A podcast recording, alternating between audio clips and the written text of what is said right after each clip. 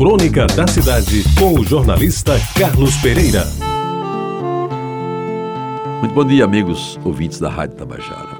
Era uma manhã de agosto, e era fria e era chuvosa. E além de chuvosa, era triste também. Por que será que dizem que o mês de agosto é o mês do desgosto? Naquela manhã, com tanta chuva, sequer pude ir à missa. Jogar a pelada no campinho da cruzada, nem pensar. Sair para jogar a bola de meia no sítio do seu Joaquim não foi possível, porque a bola estava encharcada e pesava mais de dois quilos. O jeito foi ficar em casa e ler novamente aquele livro que meu pai comprou e me deu de presente. Me parece que era A Gigantinha. Aquele era o penúltimo dia da festa das neves e meu pai já nos desencantara de vez. Não vai ter dinheiro sequer para pagar o bonde. O Estado não pagou ainda o salário de julho e o apurado da velha mercearia não está dando para pagar nem os compromissos, até porque o caderno do fiado cada vez aumenta mais.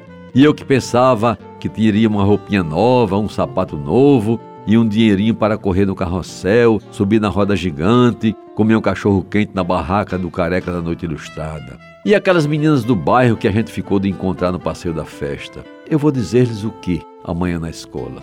Que não tinha dinheiro, que não tinha roupa nova, que não tinha sapato ou que só tinha tristeza por me faltar tanto. Até o rádio, velho Philips holandês, estava ruim. Não pegava a Rádio Nacional do Rio de Janeiro. Talvez pelas chuvas acompanhadas de relâmpagos e trovões, tentava adivinhar o meu irmão mais velho em casa também, sem poder sair por falta de verba. O que fazer então?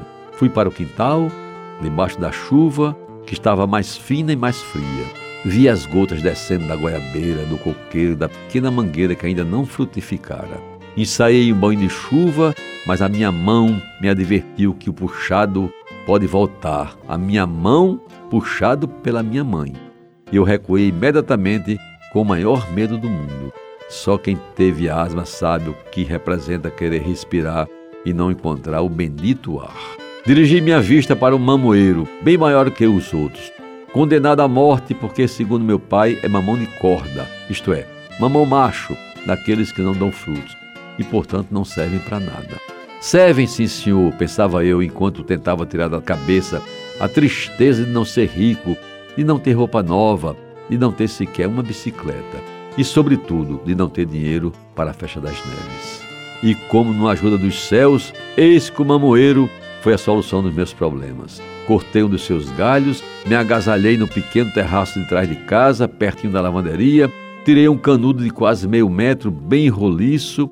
Na pia peguei um bom pedaço de sabão sol levante.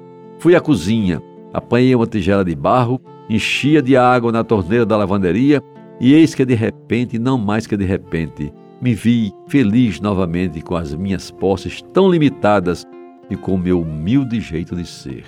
Agora me lembro, estava na calçada, em frente da casa, e a chuva continuava caindo, mas as bolhas de sabão que eu soltava no ar me faziam outro menino.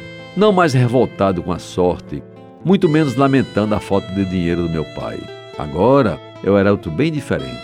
A cada bolha de sabão que se desintegrava no ar, sentia um sonho realizado.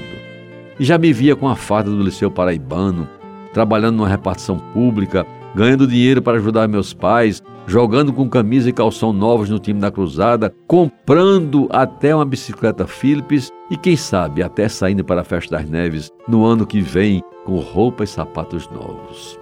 E meus amigos, aquela última bolha de sabão que se despedaçou quase de encontro ao muro da minha casa me disse que quem sabe um dia eu vou ser engenheiro. Ou quem sabe eu seria jornalista. Muito obrigado a todos pela atenção. Você ouviu Crônica da Cidade com o jornalista Carlos Pereira.